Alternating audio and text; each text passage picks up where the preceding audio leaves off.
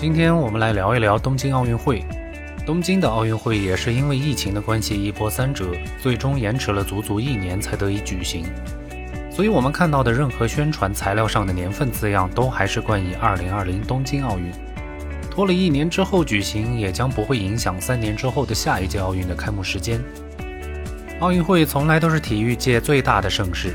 因为从现代奥运会开始举办至今，就是人类小心呵护的一个跨越宗教信仰、跨越国家民族、只追求更高更强的国际大赛。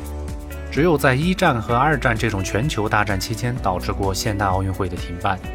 但一旦人类社会有了复苏的迹象，奥运会这种能够突破国家界限、彰显人类传统友谊和道德的比赛，又会成为当时人类的焦点。特别是在历经世界性的战争之后的人类，对这种能够通过不用付出生命就能分出胜负的比赛方式尤为看重。说到这儿，我们就得说说战争和体育的差别。战争本质上其实也是一种竞赛方式，赢得战争的同时，也是双方或者多方之间决出高下的时刻。但战争比的是军备的强弱以及收割生命的速度。从这一点上来说的话，战争无论被冠以多么崇高的政治因素，在道德层面都是极其残忍的。但人性就是如此，整个人类史几乎就等同于是一部人类战争史。人类自诞生以来所发动战争的年月，相比起岁月静好的年月，大致是一个二八开的局面。只可惜的是，其中的二是和平所占的比重，而八才是战争所占的比重。这一点无论古今中外无一例外。远的不说，单说我们中国，从三皇五帝的上古神话开始，就是各类天神之间的你死我亡。奴隶社会到封建时期的每一个朝代更迭，也同样伴随着血雨腥风。就算是相对稳固的汉唐王朝，有史可循的大小战争也是不计其数。有的是对外扩张的需要，有的则是保家卫国的被动战争。所谓的岁月静好，在历史的长河当中，基本上只是昙花一现般的存在。而正是这种极其的短暂，似乎才显得格外珍贵，人们也才会趋之若鹜。但可恨的是，人性之中似乎总有着竞争与好战的基因在作祟。就算是在短暂的和平年代，人们也总是喜欢在某些领域与别人分个高下。于是就有了武术，有了局促，有了赛马，也有了斗牛等等。任何事情都是双刃剑。这种竞争基因在促使好战的情况下，在某些程度上也是促进整个人类社会发展的原动力。正是有了战争，战争中的近身格斗才得以飞速发展成为可以强身健体的武术。而有了赛马，不仅马匹得以杂交进化，功能种类得以拓展，封建时期的战争走向也因为马匹的引入得到了根本的改变。骑兵的出现让一个马背上的民族得以在极短的时间内几乎控制了整个欧亚大陆，堪称战争史上的奇迹。每一个看似偶然的事件，其实都是整个历史进程当中不可或缺的车轮，无时无刻不在产生着蝴蝶效应，带动着历史的发展。一八九六年的第一届现代奥运会也是如此。这届奥运会之所以被称之为现代奥运会，是因为古典奥运会在历经了一千多年的举办之后，大约是在公元四世纪末期停办。这一停就超过了一千五百多年的时间。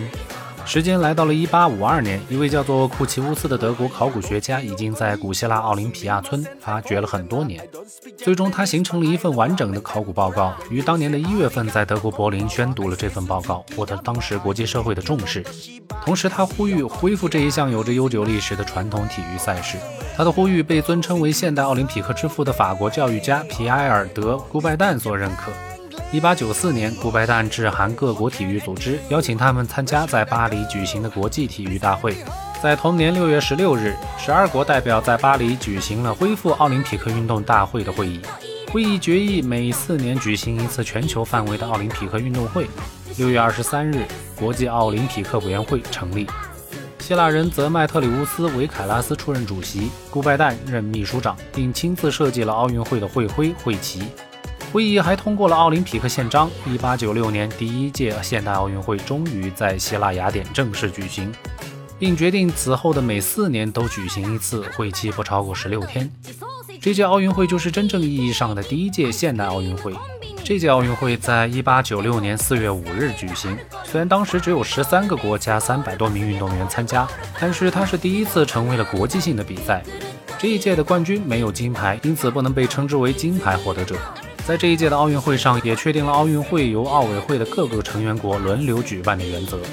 一九一三年，为了宣传奥林匹克精神，鼓励参赛运动员，由顾拜旦提议，经奥委会批准，将拉丁语当中“更快、更高、更强”的这句话作为奥林匹克格言。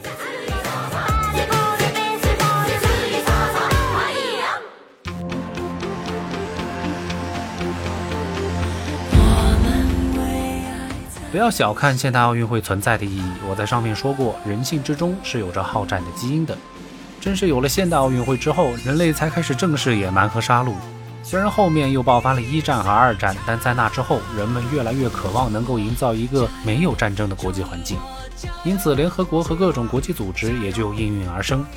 在所有这些国际组织当中，国际奥委会似乎又是那个最没有政治动机的组织，所以几乎可以这么说，奥运会是目前全球最干净的国际性集合体。没有人种、宗教和政治的因素，全人类难得能够聚在一起，通过非战争和杀戮的方式，在相对公平的规则下分出胜负。赢了自然开心，输了也能够得到尊重，这才是人类该有的样子，不是吗？最后，也预祝中国健儿在本次奥运会当中取得骄人的成绩，再创辉煌。